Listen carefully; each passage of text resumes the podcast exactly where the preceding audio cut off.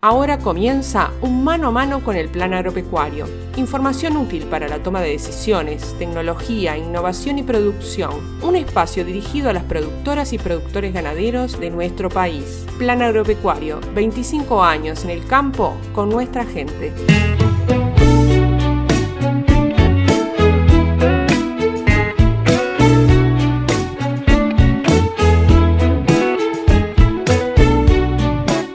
Les damos la bienvenida a una nueva emisión de Mano a Mano con el Plan Agropecuario. Para nosotros es un gusto reencontrarnos para compartir esta media hora a través de Radio del Oeste de Nueva Albesia, a través de Radio Tabaré de Salto de la Hora del Campo y también obviamente a través de Radio Carve llegando a todo el país. Les comentamos que hoy vamos a tener un lindo programa, primero para nosotros como institución, como plan agropecuario, porque les vamos a estar mostrando, vamos a estar compartiendo a grandes líneas, a grandes rasgos, el nuevo plan estratégico recientemente aprobado por la Junta Directiva del Plan Agropecuario y realizado justamente por, por este organismo de conducción de la institución.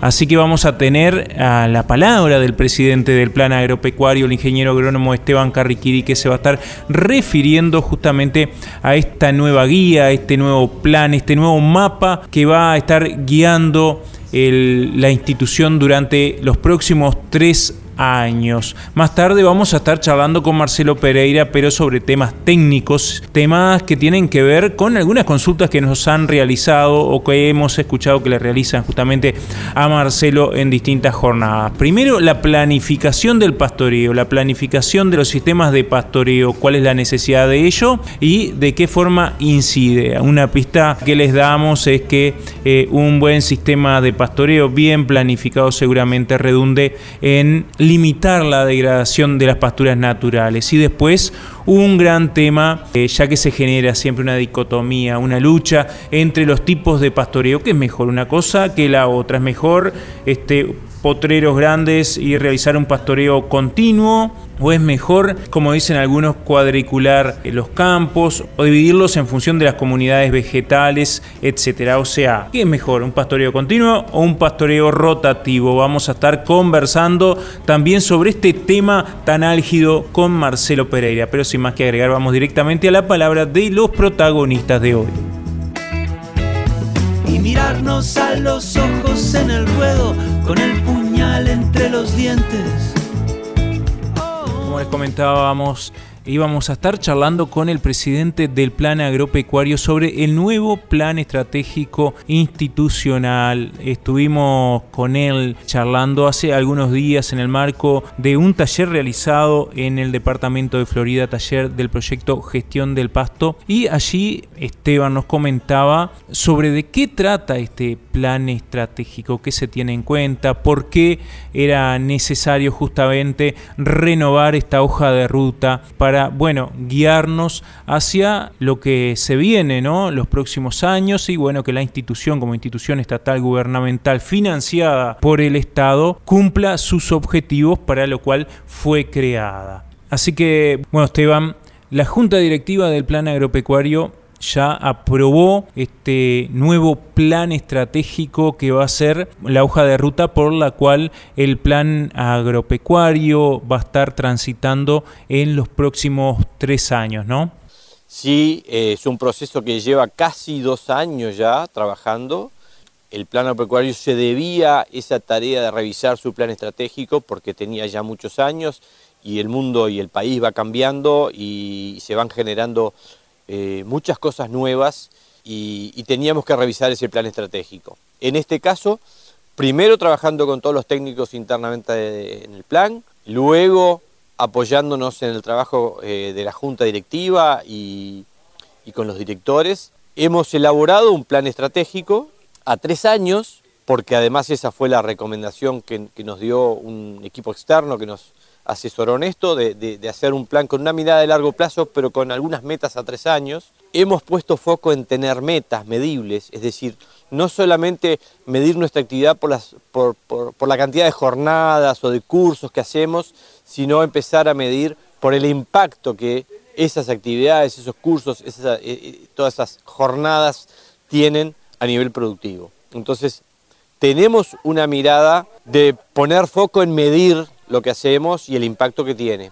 Y, sobre, y, con ese plan general, que nosotros le llamamos 20 en 20, y que lo que hace es decir, bueno, en los próximos 20 años nosotros vamos a mejorar 20 kilos de carne a nivel país, y eso más o menos son 500 millones de dólares por año, es muchísima plata para el país. Sobre ese, eh, con ese mensaje, nosotros vamos a trabajar ¿Cuáles son las grandes líneas estratégicas que guiarán el trabajo del plan agropecuario? Sí, no en orden de importancia, solamente por, un orden lógico, decir que eh, extensión y capacitación son este, dos de las actividades más importantes que tradicionalmente desarrolla el plan. En extensión vamos a, a promover el trabajo grupal, porque es una manera, por un lado, porque es una manera muy eficiente de usar los recursos técnicos, pero además porque está comprobado de que la transferencia horizontal entre productores es muchas veces mucho más efectiva que el trabajo este, más este, unipersonal con, un técnico. Y por otro lado la capacitación. La capacitación que también es un, eh, está, en el, digo, está en el ADN del plan, el plan tiene muchísima trayectoria en capacitación, tiene eh, decenas de cursos todos los años, cursos a distancia, cursos presenciales, cursos mixtos donde se combinan estrategias. El curso ganadero eh, que, todos los años se hace con, con éxito.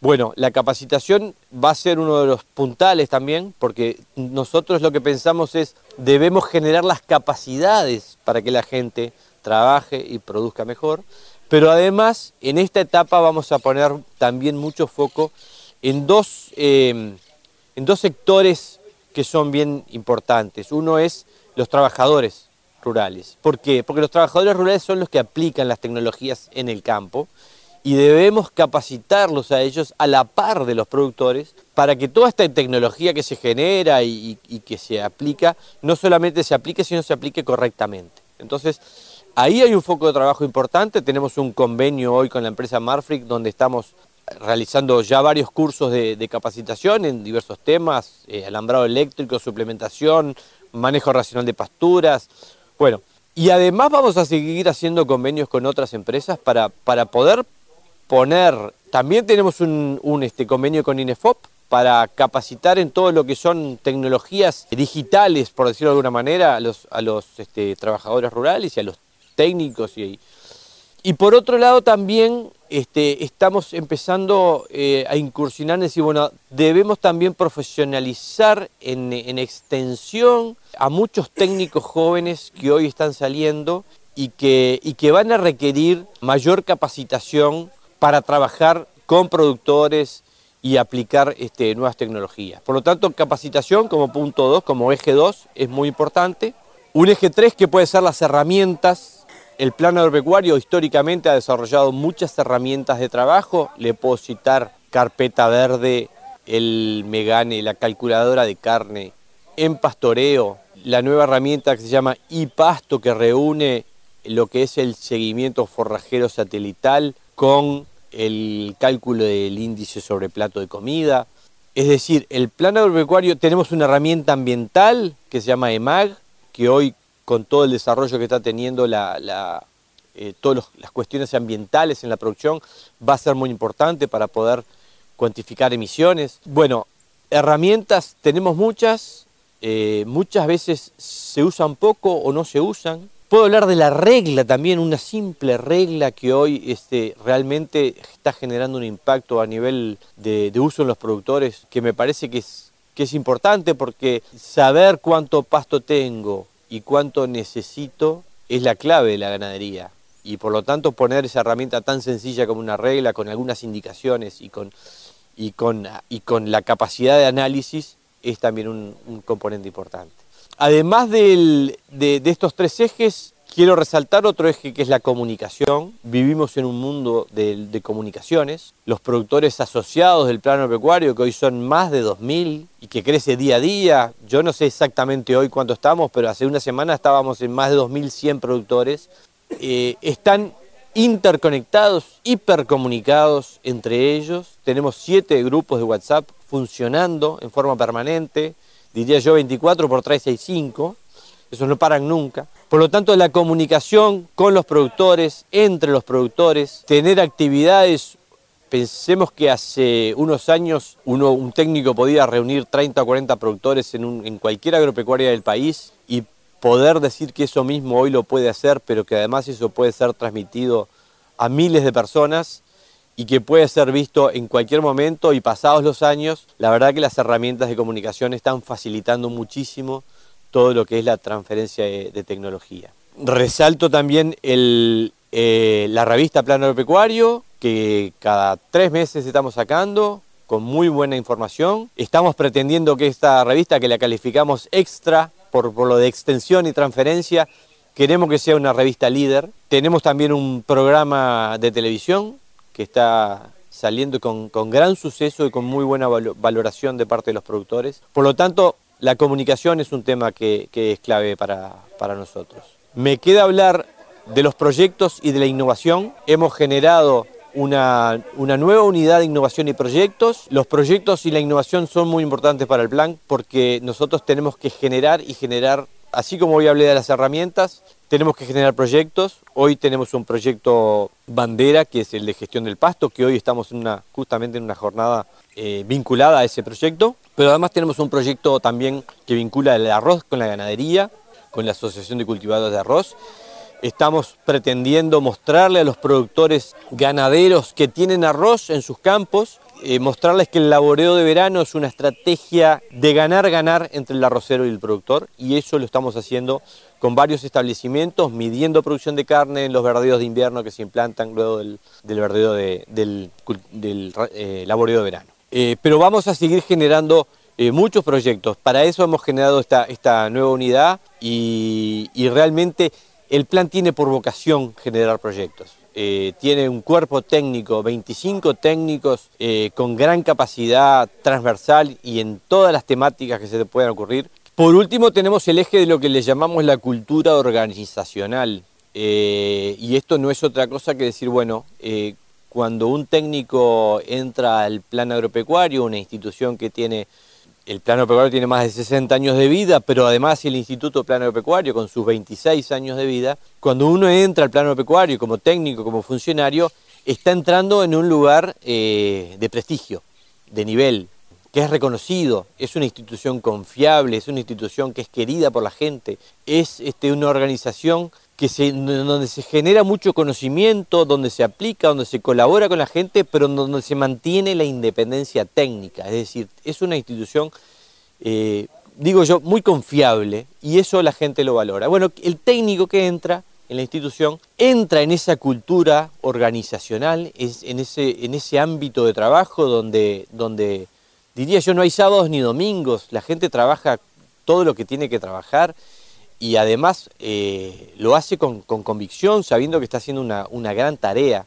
El, técnico del plano pecuario es un técnico que está orgulloso de su trabajo y, nosotros lo que estamos posibilitando es eh, la excelencia de los técnicos. Queremos técnicos excelentes que se capaciten en todos los temas, que cada uno mantenga su expertise, sus, sus, este, sus áreas fuertes, digamos, pero que tengamos técnicos que sean terreno, que puedan trabajar en, toda la cancha, que manejen todas las herramientas que el plano pecuario maneja, que puedan ser un referente para los productores y que, bueno, que ese plano pecuario que conocimos y que, y que hoy conocemos este, siga siendo una institución líder en el país. Eso es un poco lo que pretendemos de este plano pecuario y pensamos que este plan estratégico para estos próximos años eh, debe apuntar y debe aunar esfuerzos para que todo esto que hemos comentado, dentro de tres años podamos en una mirada para atrás, no solamente ver los indicadores que hemos cumplido,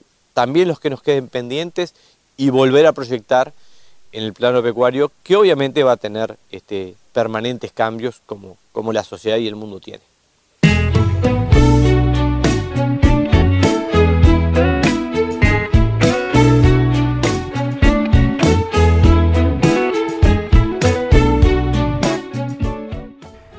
El futuro está planteado, las líneas están marcadas y así va a trabajar el plan agropecuario durante estos próximos tres años, como nos comentaba Esteban Carriquiri, presidente de la institución. Nosotros continuamos, claro está, en este caso les comentamos que se va a estar desarrollando en el departamento de Durazno, más precisamente en Sarandí de allí, eh, a instancias de la cooperativa El Fogón, una jornada denominada Soluciones Prácticas de Agua para Brevadero. Como siempre dicen los técnicos, el momento de tomar decisiones respecto a las aguadas es en invierno cuando justamente se pueden realizar y se puede acumular este recurso tan valioso en épocas de sequía, en épocas de calor, ya que este evidentemente eh, esta variabilidad climática está haciendo mella en todo el mundo y bueno, obviamente la producción ganadera no es ajeno y bueno, ustedes lo tienen más que claro, no hay que decir más nada. Así que el próximo 14 de julio a las 16 horas los invitamos a participar en esta jornada de soluciones prácticas de agua para brevadero. También les comentamos que están abiertas las inscripciones para realizar el curso a distancia maquinaria en predios ganaderos, uso, regulación y mantenimiento de equipos de pequeño y mediano porte que va a estar a cargo del ingeniero agrónomo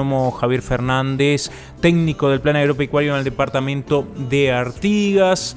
En el primer módulo este, vamos a estar eh, tratando el tractor agrícola, sus componentes, uso, mantenimiento. Segundo módulo, pulverizadora hidráulica, manejo seguro de agroquímicos. Tercer módulo, sembradora directa, mantenimiento y calibración. Cuarto módulo, fertilizadora pendular y de disco, componentes, mantenimiento y calibración.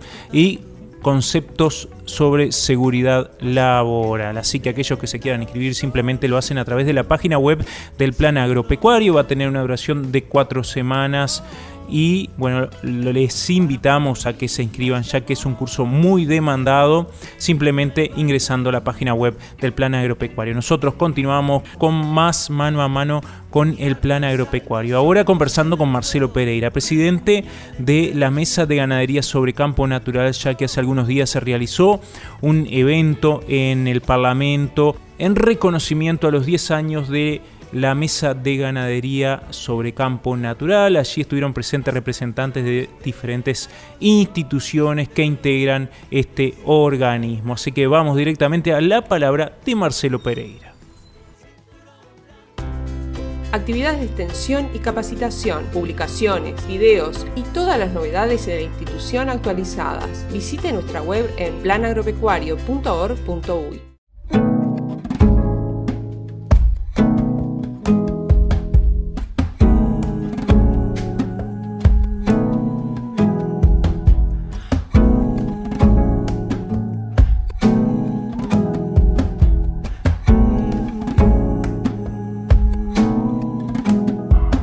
Lo que dejó por escrito no está tallado en granito. Como comentábamos, íbamos a estar charlando con Marcelo Pereira sobre dos temas, dos preguntas que tienen que ver, claro, está con el campo natural, que es su métier, su especialización, su expertise, sobre fundamentalmente dos preguntas una que el otro día en, en, una jornada se la realizaron, una jornada taller de gestión del pasto, que tiene que ver con la planificación, qué importante es la planificación justamente para evitar la degradación de las pasturas, vamos a estar conversando sobre esto, y también sobre los sistemas de pastoreo. Hay una dicotomía que generalmente eh, se expone sobre qué es mejor, el pastoreo continuo, el pastoreo rotativo y bueno, sobre los sistemas de pastoreo, el tipo de pastoreo, vamos a estar consultando a Marcelo. Marcelo, el otro día te escuchábamos en una actividad del plan sobre la necesidad de planificar el, sistema productivo justamente para evitar la degradación de los suelos.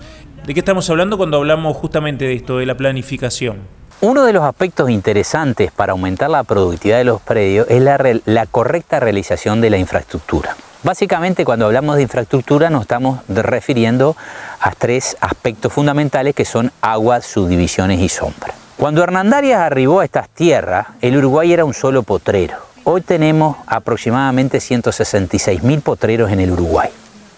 Todos los potreros, o muchos de ellos, tienen aguada, tienen sombra, tienen em, saleros y tienen porteras.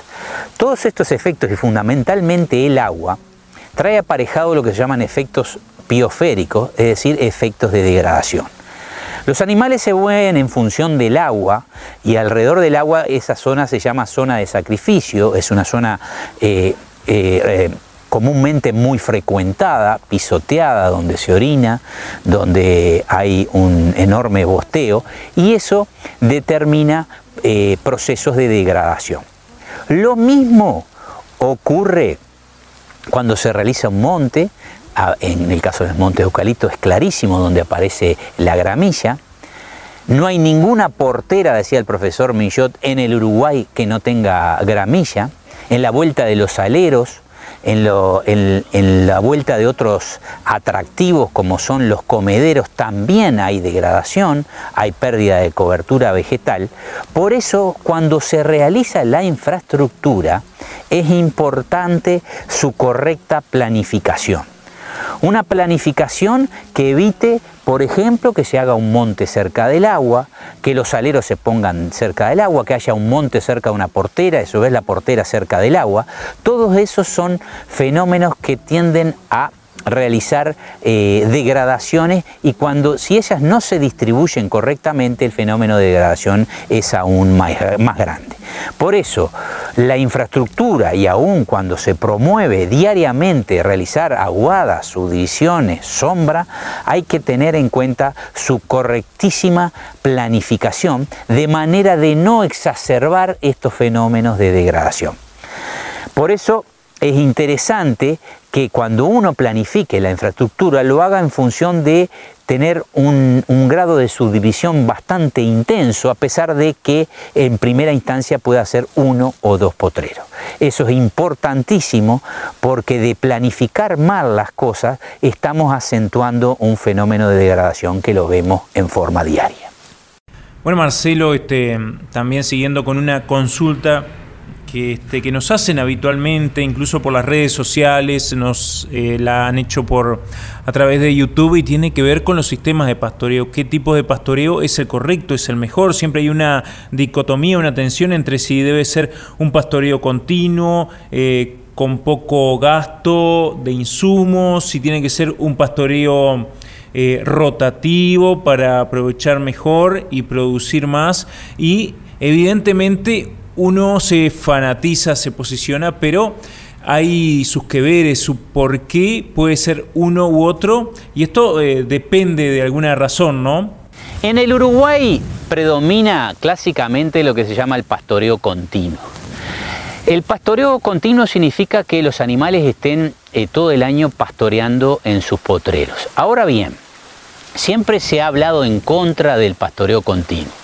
Lo que sí se debe erradicar es el concepto de pastoreo continuo con alta carga. pastoreo continuo con alta carga es lo que a la larga, con el tiempo, produce fenómenos de degradación y la degradación básicamente consiste en la pérdida de la capacidad de carga. Ahora bien, el pastoreo continuo con la carga ajustada y existiendo heterogeneidad vegetal en los potreros, básicamente lo que se da es una especie de pastoreo eh, rotativo dentro del potrero porque justamente no hay sobrecarga y los animales se dedican a explorar las diferentes comunidades vegetales existentes en el potrero y mientras pastorean una comunidad vegetal tenemos el tiempo o se le da el tiempo a que puedan, por ejemplo, en invierno, semillar especies tan buenas como el Bromus auleticus, la cebadilla, o la poa lanígera, el pasto lanudo. Eso lo hemos constatado en pastoreos continuos con carga ajustada, donde en primavera se puede ver que las principales especies finas, es decir, especies engordadoras, puedan, eh, puedan semillar. Ahora bien, se habla mucho también de los pastoreos racionales, donde se incluyen muchas veces los pastoreos rotativos. Decía el profesor Millot, el pastoreo rotativo no es una estampilla que se pueda pegar en todos lados, en el entendido que hay comunidades vegetales que responden mucho más a medidas de manejo como los pastoreos racionales o los pastoreos rotativos y en su máxima expresión el pastoreo boisén, ya que eh, en esos casos hay comunidades que responden tanto en productividad como en aparición de, nuevas especies. Pero hay otras comunidades, por ejemplo, las comunidades de suelos superficiales, pedregosos o con alta rocosidad, donde las comunidades están adaptadas más a sobrevivir que a producir y donde el contenido de agua es muy alto y si dejamos periodos de descansos muy, largos y de venir un déficit hídrico, el pasto se seca y se vuela y por ejemplo en un periodo de descanso de 40 o 50 días, entre medio la pastura creció y se perdió o se autolimpió. Por eso no es una estampilla que se pueda pegar en todos lados, es una estrategia muy correcta y, con la cual nosotros estamos muy de acuerdo en comunidades donde puedan existir respuestas, como en suelos profundos, con alto porcentaje de especies este, invernales, es una cosa muy aconsejable eh, realizarla en esos lugares. Y en otros lugares, como en suelos superficiales, tal vez la mejor estrategia sea realizar pastoreos continuos. Lo cierto es que en los establecimientos es, buena que, es bueno que existan diferentes sistemas de pastoreo, por lo cual la instrumentación de módulos, ya sea de pastoreos rotativos con 8 o 9 potreros o pastoreos más intensos, con mayores periodos de descanso y menores ocupaciones, son posibles de hacer. La modulación lleva a que la producción agropecuaria tienda a ser una producción industrial, en donde los procesos se puedan protocolizar y hacer, y hacer de estos fenómenos algo con mayor simpleza. Hay un investigador, que es el investigador David Brisque, eh, americano, que en definitiva él estudió durante muchísimos años, comparó pastoreo continuo y pastoreo rotativo. Ahora bien, él nunca encontró diferencia. Pero ¿qué pasa y por qué los productores lo usan? Él se hacía esa pregunta, ya terminando prácticamente su carrera de investigación. Y las causas son las siguientes. Él investigó a una escala que es diferente a la escala en la cual trabaja el productor. Él investigó una escala parcelaria, cuando los productores trabajan una escala de paisaje no tuvo en cuenta, que es muy difícil tener en cuenta en los procesos de investigación, la flexibilidad. Cuando viene lluvioso aumentamos la carga, cuando viene seco bajamos la carga. Y eso en procesos de investigación es muy difícil incorporar la flexibilidad. Y tercero, y por último, no incorporó la dimensión humana. La gente muchas veces instrumenta estos sistemas de producción no porque aumenten notoriamente la productividad, la productividad sino porque hacen de estos procesos procesos mucho más simples y por eso lo usan. No hay que olvidarse que en un contexto en Uruguay de falta de mano de obra, protocolizar y hacer que los procesos sean muy sencillos van de la mano con tener muy poca mano de obra. Entonces, el tema es así. Hay lugares donde los pastoreos racionales tienen su lugar y van a, y van a ser muy aconsejables realizarlo. Pero hay otros lugares donde la mejor estrategia de pastoreo es el pastoreo continuo con carga ajustada. Necesariamente debemos desterrar el eh, pastoreo continuo con carga elevada o con sobrecarga. Eso es lo que degrada nuestros campos y en definitiva le quita capacidad de carga a nuestras pasturas naturales. Bueno, más que claro, Marcelo. Seguramente esto da para seguir charlando eh, y no es un tema que se agote, obviamente, en una entrevista, pero este, el tiempo se nos termina y bueno, tenemos que continuar, mejor dicho, finalizar con el programa. Muchas gracias, Marcelo. Lo que dejo por escrito no está tallado en granito yo apenas suelto en el bien. Amigas y amigos, ha sido un verdadero placer, un gustazo haber compartido esta media hora de información con todas y todos ustedes a través de Radio Carve, de Radio del Oeste y de Radio Tabaré y de la Hora del Campo, quienes este, comparten y llevan nuestra voz como institución de extensión y de capacitación a todo el país y nos permiten estar junto a todas y todos ustedes. A nosotros nos queda nada más que invitarles a participar la próxima semana para compartir otra media hora de información en mano a mano con el plan agropecuario. Aquí los esperamos. Tinta y tiempo, tinta y